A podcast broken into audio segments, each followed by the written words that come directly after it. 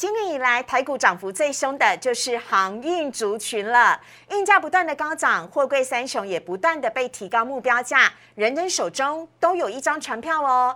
究竟航运这么的热，那目标价应该要怎么看呢？到底还能不能追？还有莫忘国巨又是什么呢？今天林玉凯分析师来一一告诉大家。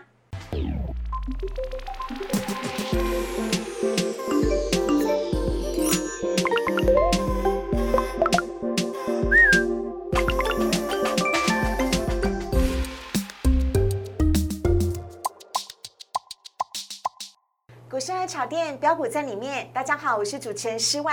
我们在今天现场节目当中邀请到的是林玉凯分析师，凯哥你好。所以好，各位投资者大家好。凯哥，你今天上来安慰我的吧？啊，对，因为我的万海的三百块不见了。没有关系，今天我们就是要来帮大家探讨一下航运股还能走多远。哎，好，我们来看一下，呃，林玉凯分析师今天带来的主题啊，今天台股的大船触礁了吗？那是否钢铁股明天还会继续喷？以以及呢，目前啊，在台股涨得最凶的航运，是否还适合追追追，一路追到底呢？也还有没有高价可以期待？我们在今天节目当中要请林玉凯分析师来为大家来解说。好，来看一下今天的台股啊，台股呢在今天早盘一开出的时候呢，其实是呃开高而且爆量的，一度呢冲上了一万七千七百一十三点，这个呢是疫情跌升以来呢，在盘中一度涨得最高的时候，这时候呢大约是是大涨了一百二十二点，只可惜后来涨势是收敛了，今天最后呢只小涨了七点，希望它是个 lucky seven。好，涨幅呢是百分之零点零四，收在了一万七千五百九十八点，幸好还在所有的均线之上啊。成交量今天则是暴增到了五千九百二十七亿，这是不是呃？在这个获利了结的部分，先出现了一部分的卖压呢。我们等会来请教林玉凯分析师。另外来看到贵买指数的部分，今天跌幅呢是百分之零点四五，成交量呢也是增加的，来到了九百零二亿。三大法人买卖超部分，在连续呃连四买之后呢，今天呢是卖的。今天呢外资是卖超了一百四十六亿，合计总共呢是卖超一百四十二亿。而值得留意的是呢，外资卖超的前三名。哦，就是大家心中最爱的面板股了，分别是友达、群创跟彩晶。那这到底怎么回事呢？如果你手中还有面板股的话，是否还可以持续的？留守他们，我们在节目最后会跟大家一块来分享啊。好，现在请教一下凯哥，我们在聊到有关于今天的盘盘面的时候呢，呃，先来告诉我们，因为今天呢，万海哦，呃，其实呢是呃失守了三百元的关卡，下跌了八元，收在两百九十二元。长荣七月一号即将要出关的这位大哥，他上涨了三点五元，收在一百七十九点五元。阳明则是维持平盘一百六十六。哎，连我阿布都买了一张阳明，真的吗？我发现人人都是航海王，真的真的。哎，这想这是这是突然休息一下而已，还是我们的航运股真的触礁了呢？好，这边我先领先给大家一个简单的结论，就是我认为航运股这一波还没有这么容易结束。真的吗？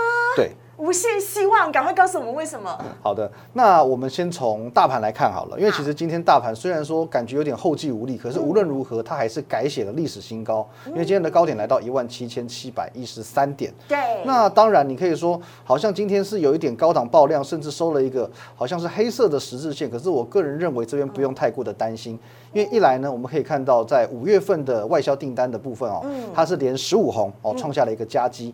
因此呢，其实呃，我们可以预。估啊，就是说大概在六月到八月份，其实台股的基本面都不会太差。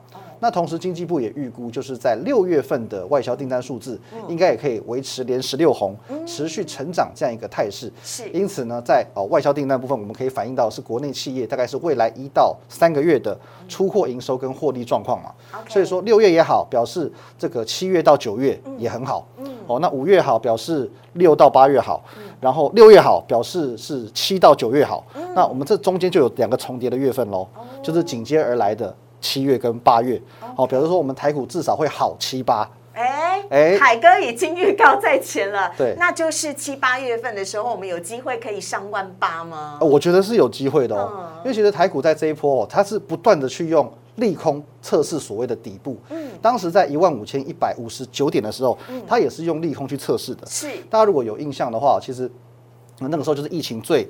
呃，延烧最剧烈的时候，可是哎，好像每天五六百人、五六百人确诊，市场已经死猪不怕滚水烫了。哦，利空测试完毕，台股就往上了。你都会出现很多成语，什么 呃春江水水暖鸭先知，死猪不怕滚水对，因为我们小时候比较喜欢去动物园，所以对动物这个部分比较了解。啊，好，那再来就是说，台股在这一波呢，其实也有。呃，利用利空去测试所谓的一万七千点。是哦，大家如果有印象的话，在六月七号的那一天哦，就是我们现在线图看到一根长长黑黑的下影线的那一天。哦，对，那那一天发生了什么事呢？因为其实那一天哦的前面两天的这个周休二日，哦，六月七号是礼拜一，对再往前推两天，其实是我们的这一波疫情死亡人数的新高。哇，对，死亡人数新高之外，嗯还有两大科技厂的一个确诊。啊，金源店对，跟这个超风，对两大科技对厂的群聚的这个一个案例发生了，那就会让大家有一个非常大的联想空间。嗯可是那一天台股盘中一度下跌超过三百七十点，最后收一个下影线起来，重新的把一万七千点站回来，这就代表说现阶段一万七千点是台股的硬底部。哦，那当然下去没有什么空间了，就是只有往上的道理了。OK，那航运股您怎么看待呢？嗯，好的，好，那航运股的部分呢，我先给大家注一剂强心针的，呼应一下刚刚这个思维讲的哦。万海三百块跌破怎么办？嗯我觉得有很大的机会，三百回得来，甚至还有机会再挑战新高。真的吗？真的，我我好像在黑暗中看到了一丝光明。是哎，那长荣跟阳明嘞，哦，比照办理，比照办理，比照办理。那有机会可以上那个外呃我觉法人得所喊的二字头，二字头不是不可，但二字头还有一小段要努力的空间，但是我觉得机会相对也大的，也是大的。所以，即使今天航运看似有点触礁，是凯哥是不是也呼吁大家不要太过灰心丧志？先不要太过慌张。嗯，对。好，OK。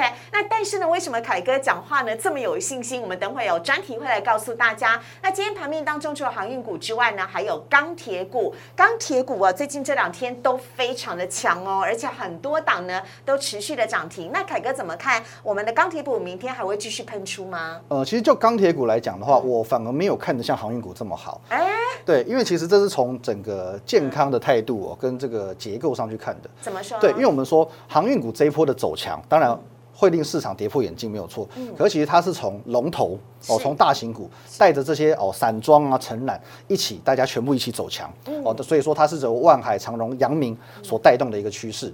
可是我们说讲到钢铁的话，它就不是这个样子喽。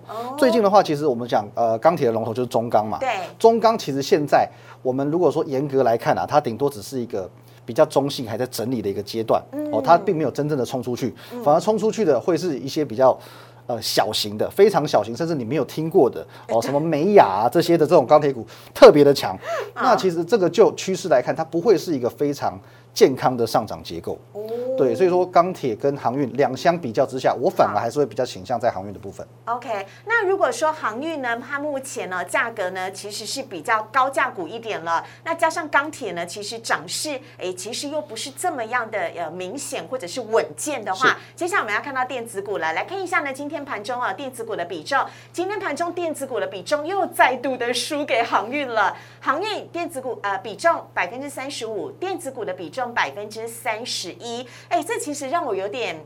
纳闷，你知道吗？因为今天美股早盘早上收盘的时候呢，其实除了道琼指数之外呢，其他三大指数全部都是创新高的，科技股创新高，但是为什么没有影响到台湾的电子股？好的，我觉得这个是台湾比较畸形的一个状况。啊。哦，因为现在是走一个这个资金的排挤效应，是。大家都觉得说哇，我就是要冲航运。哦，所以说航运股目前我们看到动辄三成四成的成交比重，这个都已经不是新闻了。是，好，那现在有时候呃可能动不动这个航呃船产，比如说钢铁来一下，哦造纸来一下，哦嗯就是很容易去瓜分掉所谓的电子的成交比重。可是我觉得现在反而是一个机会。什么机会？对，因为其实如思伟刚刚所说嘛，嗯。除了道琼指数之外，其实 N S M P 五百哦纳斯达克跟这个费半指数，尤其这个纳斯达克跟费半指数都是代表的是电子科技的这个产业嘛。尤其是半导体业。对嗯，他们都在改写历史的新高。那台股跟美股虽然说不会亦步亦趋，但是其实相对联动性还是很高的。哦，那而且其实本来电子股科技产业也是台股的一个命脉嘛。嗯只是说刚好这段时间川餐股的过热，排挤掉这个电子股。可是我觉得说，呃，如果我们把它放到中长期来看的话，我觉得台湾的电子股还是会跟上。反而我们要把握现在可以去去逢低布局的机会。所以如果说你现在对钢铁股有些犹豫，航运股你又觉得太高追不上的话，那可以逢低分批布局电子股吗？呃我觉得是可以的，因为其实美股已经率先表态了。如果说美股的科技指数连续再涨个三天，哎哦，甚至说呢，可能航运再熄火个两天三天，哦，船产熄火个两天三天，其实很自然的资金就会重回到电子股了。OK，好，这是呢我们今天呢在节目当中啊帮大家分析的台股的大盘，目前呢台股距离史上的最高点一七七零九呢只剩下一百一十一点了，希望在接下来呢这几天可以加加油，再加把劲哦，或许哎很快在这个礼拜呢就会达到历史的新高点喽。接下来来看一下呢凯哥今天要带来的主题就是要一解所有网友心中的疑惑。台股当中最凶的航运，航运股现在出现了，到底是凶兆不喜之兆呢，还是可以值得追追追？点播一首黄飞的《追追追》，等一下凯哥来唱一下好好，我了。唱一小段。我们先进一段广告，请上网搜寻股市热炒店，按赞、订阅、分享，开启小铃铛。哪些股票会涨？哪些股票会跌？独家标股在哪里？股市热炒店告诉你。来看看林玉凯分析师凯哥要来告诉我们今天的主题是要告诉大家，台股现在最凶的就是航运股了。航运股屡创新高，到底该不该追呢？你知道在一年前的时候，阳明只有六块钱，但它现在呢已经涨到一百六十六了。长荣之前呢只有十块钱，但现在已经有一百七十九元。还有万海之前只有十五，但是它现在已经攻上了三百块。这么凶的航运股，它的股价一直在上涨，到底能不能追？有请林玉凯分析师。好的，今天我为大家带来这个题目，算是很精辟，而且也可以一扫大家之前对于航运股一个比较大的疑虑。好，好，那我们来看喽。嗯，首先呢，第一个我们先看到的是这则新闻，是在六月二十三号的时候，有大股东申报转让，我难以忘记那一天，是的，非常震撼。因为货柜三雄全部给我跌停了。对对对对。好，好，那其实当天就是因为说，呃，我某财经日报的头版头条就登出这个新闻，就是说大股东申报转让。好，那转报的这个内容我们也来看一下哦。好，好。好，那其实呢，当天的标题我记得是呃所有的大股东这样加起来，总共会转让二十三亿的一个持股。哇。而二十三亿呢，我们把内涵大概看过的话，大概也只有阳明。哦，阳明其实就占了绝大多数，二十点四亿元。是，好，那怎么样从阳明的这个事件导致所有这个航运股的大逃杀呢？对。哦，因为其实当天很多的我看财经节目啊，他去做了一个这样子的比喻，嗯，是不是这些最了解航运的董事们、股东们，他看到了什么别人看不到的东西？对，他们都有内啊什么内幕说阴谋论，对对对对对。然后都说大股东都走了，你还留在原地干嘛呢？是的，对，所以就很直接的让人家去联想到三年前有一个很经典的前妻事件，哎，是谁？谁？我们来看一下喽。啊？国巨，对我们这个嗯。二零一八年的七月十一号，就是我们这个国巨董座陈泰明陈董事长，他的前妻呢，在那一天去申报了大概两个百分点以上哦，他持股的一个转让，是。大赚了一百二十亿。哇，这这婚离的很代价很大。对，有时候离婚不见得是感情不好了，有时候是为了这个财产的分配嘛。哦，这有钱的世界。好好，那我们来看呢，为什么说大家会很直接去联想到这个事件？那为什么会去做一个负面的解读呢？嗯因为其实在这一波的申报转让看似没有太大的问题，可是其实中间会有很多的联想空间。好，那我们直接来看一下这个国巨的营收部分。好，我们看一下上方啊，会有一个这个高高低低、起起落落的这个哦，这是所谓的这个营收表现哦。柱状图是所谓的营收表现哦。是是我们可以看到，国巨从当时每个月平均营收大概都是二三十亿的水准，嗯，在那个年度呢，急起直追哦，从四五十亿到六十亿、八十亿，甚至呢直接跳增到百亿之上了。那百亿之上呢，哎，那不错嘛，听起来是好事嘛。对哦，那国巨也是从这一波一路这样攻攻攻攻攻上了一千三百元的大关之上。嗯好，可是就在七月十一号它，是千金股啊，当时它是当时的千金股哦。对，那为什么当下会觉得说，哎，好像有一些，哎，内幕交易的这个成分在呢？嗯因为国巨营收的高峰就落在八月份，然后然后就开始急速的往下坠。他卖的是七月十一号那11号一天哦对。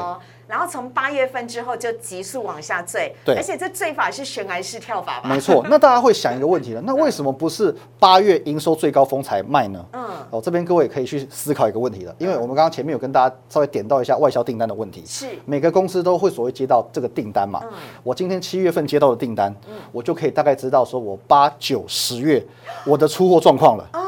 哦，所以，即便说我现在七月份的营收仍然是在成长，仍然是在高峰，对。可是我可能已知我后面几个月会呈悬崖式的下坠。所以他完全可能已经预先看到了八月之后的状况，没有错。我们的猜测啦，我们的对对，猜测这是纯属猜测。可是内部人的确很容易，我可以去看到公司接下来几个月的展望嘛。因此，我选在七月十一号这个非常敏感的时机点，去把国巨做获利了结的动作。对。那当然，股价也从此兵败如山倒，是。一千块哦，在这个这个地方申报转让的哦，一千块就跌到两百多块了，哇，对折再对折。是，对这根本是五分之一而已啊。是的所以是不是因为这件事情，让所有台股的投资朋友都有个深深的印象？只要遇到大股东要升让持股的时候，是可能都不是一件好事。就我们刚刚前面所讲的是凶兆，啊，对对对，因为其实很多投资人他是一朝被蛇咬，十年怕草绳嘛。真的。对那哎不止你这一讲，我就想起来了，还有敦泰啊，是啊，敦泰是在跟神盾，四月份嘛，对不对？那之后我的蹲泰也一去不回头了。哎，对对对，有点这个味道 哦。好，可是为什么我们拿国际这个事件，然后跟杨明做个比较？我们就是要跟大家讲说，两起事件是不一样的。啊对，不一样，不一样的哦，因为我我们没有要帮呃任何一档股票做背书，可是其实两起事件的确是不能相提并论的。是。我们来看一下这个阳明的部分，我们再如果可以的话，我们再回到呃上上一张这个转让的一个字卡。OK，好，呃，再上一张呢是这个大股东转让的字卡的部分。是的，我们可以看到第一个环节，就是说这一次台湾行业去转让的持股大概是一万三千张，对。一万三千张看起来很多，可是大家不要忘记哦，阳明的股本哦是两百六十三亿，哦，那在这个处置之前，它每天的成交量是动辄四十万到六十万之间，哇，换句话说，一万三千张这样子的张数，其实就目前的阳明用股本的角度，或者是用成交量角度，根本哦这是九牛一毛。根本是大股东分批获利了结。对，其实我觉得说这个比较偏向是个人的一个心态。今天我看到股票赚了两倍、三倍、四倍，我还是会心痒难耐嘛。对我我也会想要卖股换豪宅啊。对，所以我觉得说这个可能他有现金急着要周转。是的，所以其实不需要去做太过度的一个解读。哦而且其实目前就阳明以外，嗯好像在其他的航运股也没有到太明显出脱的一个现象。尤其是我的那个呃，呃，在万海的部分，对，所以说我觉得说大家是有一点去做过度解读，因为张数真的是没什么，因为我们刚刚有提到嘛是，在国泰董座前期的部分，他当时在做处分的持股，已经是占了公司的股本两个百分点以上，这是非常大的一个比重了。可是其实一万三千张就两百六十三亿股本的阳明来讲，真的只是九牛一毛哎，而已。那真的标题杀人呢！哎，我知道会不会 对得罪媒体朋友？就是那一天的消息一出来之后，马上让货柜三雄是跌停板了。是的那我们来看一下阳明的这个股价的部分，我们再回到阳明的 K 线图来看一下的是，哎，其实它那天跌停之后，隔天人家马上就涨停给你看了。对，所以说阳明是一个非常指标的概念，除了隔天它马上涨回来之外，嗯其实在这个礼拜一，也就是在这个昨天，是。它是一个非常指标的存在。为什么呢？因为其实，在上周三去做转让的这个动作，嗯。它从这个礼拜一就可以开始卖股票。OK，好，对。哎，因为我妈妈有在看节目，来啊服务一是是下我阿布，好不好？我阿布好。说，那阳明还可以继续持，有所以我们可以以很直接这么说：如果说他从今天开始就可以去做持股的转让的话，是。但是反而昨天的阳明，我们可以看到嗯。它还是涨停创新高的，那就表示说这个消息对阳明来说根本就纹风不动，嗯。没有办法影响到它。那我们就过去操作的一个惯例哦，如果说今天大股东卖股票，对。它是基于看到利空的一个情况是，通常卖股的点就会是股价高点。哦。但是如果说大股东去申报大幅度的转让，对。可是呢股价仍然去向上走，那么我们可以视为这个地方是一个底部。哦，所以你看，今天又是创新高，在盘中最高价来到了一百七十三块，是的相对来讲，之前的那个跌停，它就变成是一个扎底的动作，没有。错，其实是有这样子的味道。其实就过去的很多的经验，我们都可以得到这样子的验证。谢谢凯哥。那下下一档我们来看到的是长荣，对长荣的话，其实今天在货柜三雄里面算最强的、还可以涨两个百分点左右。对呀、对，那当然，其实长荣在三档股票当中，它算是基本面最好的。嗯哦，所以说其实今天不论说是平盘、小涨、小跌，我觉得都不用太意外，嗯因为无论如何创新高就是一个多头。而且他又买了新船，数量又是最多的。是啊，对，其实他是有机会从这个全球运力前第七名。晋升到这个第五名的。OK 哈，对长荣，我等你七月一号出关哦。下一档我们来看到的是万海，哎，今天人家都没跌，就它跌，怎么回事呢？它之前是领头羊，哎，是的，其实如果刚刚所讲哦，其实万海为什么今天杀比较凶？嗯主要的原因是因为它其实哦是现在没有被分盘交易的一档股票。哦，所以呢，对，所以说为什么没有分盘交易，它会跌得比较凶？呃，我长荣呃卖了，对阳明卖了对，我怕不容易买回来。对，可是万海我卖了没关系嘛，他们又没有分盘处置，我要买回来很容易，哦。下单很容易，所以我觉得这是今天万海在货柜单三雄当中跌幅比较重的一个原因。我严重怀疑是当冲客在里面。其实当冲客这是很正常，所以说当冲客其实也不太会去琢磨所谓分盘交易的股票嘛。哦这对这也是很有可能发生的情况。所以你要冲谁呢？货柜三雄另外两档都被处置了，你唯一只能冲冲万海了万海。对对对哎而且今天外资大卖万海哦。是的，哦，这个可能也是影响的因素。好，我们来看到呢，现在有呃法人呢都在评价我们的呃货柜三雄。那货柜三雄的这个评价模式呢，从以前大家比较熟悉的，觉得航运股呢是要用。股价净值比来看，因为觉得它是一个景气循环股，结果呢，最近有法人居然用本益比来评价了。那呃，怎么看待呢，凯哥？好的，因为其实大家都在想这一波航运到底会走到哪？嗯，哦，目标价一直往往上创新高，创新高，创新高，股价也是一直在创新高。那么到底什么样才是一个合理的评价模式？我先给一个很直接的结论，其实没有一个所谓客观的评价模式。哎，对，我们光是看这一份宏远证券针对万海的评价报告就知道了。它在二月份的时候，它做它是用股价净值比，对二点四倍、二点九倍来去乘上净值做一个评估，所以得出当时是八十多块的一个目标价。是好，那来到四月、五月的时候，随着万海一直涨，哦，他为了要把它的这个目标价调到一百块以上，所以他给它三点四倍的净值。同时呢，哦，随着它的净值上升，所以我们从一二八又成长到一七一，然后到最后呢，哦，其实净值比因为给到五倍的净值比，坦白讲已经非常夸张了。啊，真的、哦，对，其实已经很夸张。他就会说，哇，那我给不下去，我不可能给你十倍净值比嘛，从来没有这样子的评评价比。哦，所以说我干脆就直接用本益比了，本益比十倍乘上今年的预估获利三十四块，所以给出三百四十二块的目标价。那你说人家评价模式朝三暮四，这个朝三暮四，水性杨花。对，没有，那准不准嘛？你觉得会不会准嘛？我觉得其实是会准的，表示说我任何一家证券或者是外资，我持续性的在看好这个产业。对，所以说没办法，它必须要自圆其说嘛，不然我目标价到了，比如就代表说我不能再买了嘛。哦。哦，是，所以现在其实我觉得给出一个十倍本益比，其实这个是一件我觉得是一件好事。嗯。因为其实十倍本益比，就我们的概念当中，其实是不算高的一个本益比。我觉得当当这个万海也许到了三百二十块、三百三十块以后，他就会说，其实航运股值十二倍、值十五倍，它持续的去做往上调的一个动作。感谢凯哥开金口，我们的群主朋友就会太开心了。是的是的好，但是航运股啊，现在的价格这么样的高，我们到底应该在实际的操作上面，你的操作心法是什么？什么样的方法才能够让你安全的获利入袋，同时呢不会套牢在那边呢？有请凯哥来教大家。好的，因为风险部分，我们还是要跟大家做一个提醒。因为其实你说现在用一个财务比例的模式，或者用基本面的模式，你去评价现在的航运股，其实都已经脱钩了。现在它就是人气之所在，就是筹码的战争而已。对其实大家就是想尽办法要把它做推升。是那我们没有办法去预估说它什么时候会去做反转。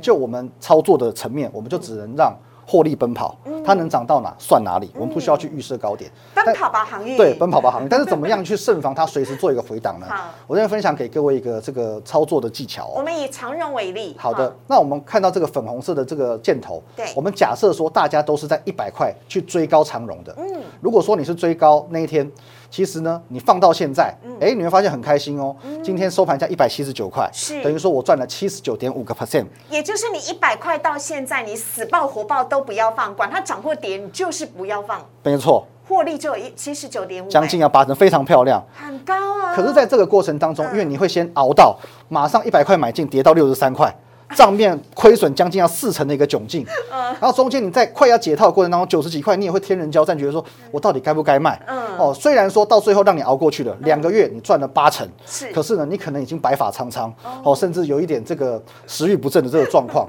这是非常有可能的哦。对对。你每天看到它斤斤涨，每天在卖与不卖之间，其实这这个是跟这个爱情是一样难熬的。好，那我们他也可以看到，如果说你我们今天善用一个短期均线的操作技巧，好。因为其实在操作强势股、题材股，我都建议用这个方式。什么方式？我们今天假设同样在一百块进去，我们看到这中间有一条紫色的线，对。这条是五日线。哦。今天只要五日线一旦跌破，我们就果断出场。第一次的进呃第一次的进场可能会让你亏损两成，对，可是我们第二次当它站上五日线之后，我们重新去做布局，这一波的出场可以让你赚五十点六个 percent。是。哦，那我们一样画葫芦，后面还可以再操作三波，直到今天为止呢，我们把它获利跟亏损全部都相加减之后呢，我们还是可以得到五十八点三个 percent 的一个获利。也是蛮好的呀。虽然有相差大概两根涨停板的一个差距，可是其实我们说我们用这样的方式，我们规避了绝大部分的风险，我们仍然能够赚到将近六成的报酬，其实是相对不错的。因为我要跟大家讲，这其实是我们呃事后算给大家看的，但是并不一定你死抱活抱一定都可以高风险赚到百分之七十九点五哦。没错哈，只是我们大概算给大家看，所以凯哥建议大家就是用五日均线来做一个操作，站上五日均线，然后就买进，就买进。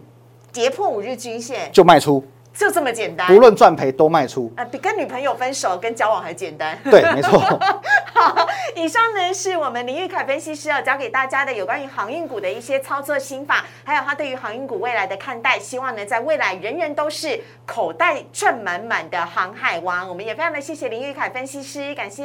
谢谢思维。好，接下来来看到网友提问的部分。首先第一题呢，要先来看到的是嘉金跟汉磊这两档都有做第三代的呃半导体，那哪个会比较有未来呢？我觉得很简单，我们就挑基本面比较好的。嗯那如果说以这两档股票我们来做比较的话，其实汉磊是六月份投信的做账股。那为什么会投信选择它？那就代表说它基本面比较好，我们可以简单的一言以蔽之。好，那我我们先呃先嘉金你也评论一下，哦好好你直接忽略过别人。对，嘉进的话，当然 它股性比较温吞一点点啦。那我的建议是，除非说它是放量站上七十五元，它才有去做短线投资的价值，否则我还是会倾向汉磊优于嘉金。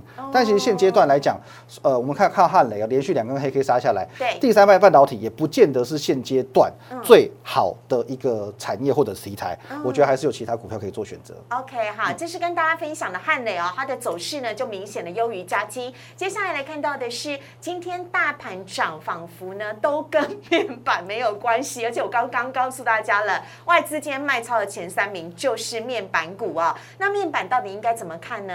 其实如果说是手上没有面板股的，我在这个时间点会建议不要再进场了。嗯，对，因为外资确实卖很凶嘛。那其实还是回归到市场上的一个筹码战。既然外资现在不喜欢频频在到货面板，那我们就不要这个时候进场去接刀子。而且其实就面板产业下半年的一个展望来讲，也没有到非常乐观，所以我觉得还是有其他方向可以做选择。嗯，而且你有没有发现哦，这次友达尽管大盘已经即将要攻上新高了，但是友达还在盘整，是不是？甚至在季线之下，季线之其对，其实这个是弱势股的一个表现。台股创新高，它还在季线之下，其实这个股票通常我们不会建议去做选择。呃，就观察一下，等观它一看看下，就好看看就好。看看就好下一档的群创也是一样啊，都而且更低，是的，是不是？哈对，还有彩金，彩金其实已经算相对活泼了喽。彩金算略强，因为它比较不是外资到货的重点。对可是呢，其实相对来讲，它也没有创短期波段新高的表现。我认为说还是弱于大盘的。好，那面板股的朋友，如果现在手上有持有的话，我觉得可以换股操作了。啊，好，啊，以上呢是我们今天带给大家精彩的内容啊。如果你喜欢李玉凯分析师的话呢，在玉凯老师自己的 Light 跟 Telegram 当中呢，还有更多精彩的内容，所以非常欢迎你呢可以加入玉凯老师的 Light 跟 Telegram。有任何的问题呢，都可以跟他交流。他应该是我看过每次都待在办公室待到最晚回家的分析师了。哎，你老婆应该会觉得有点寂寞哈，是我，我应该也是最早到的，因为我根本没回去。真假的？没有啊，开玩笑。好，所以呢，请大家可以加入林玉凯分析师的 Line 跟 Telegram 呢，随时跟玉凯老师来做交流。有任何问题呢，都可以来请教他。另外呢，也非常欢迎大家呢订阅我们的股市热炒店的频道喽。请在我们的 YouTube 上面帮我们订阅、按赞、分享以及开启小铃铛。有关于航运股，你还想你还想听什么样的问题呢？都可以在上面留言给我们喽。我们在今天节目当中也非常谢谢玉凯分析师，谢谢谢谢，拜拜。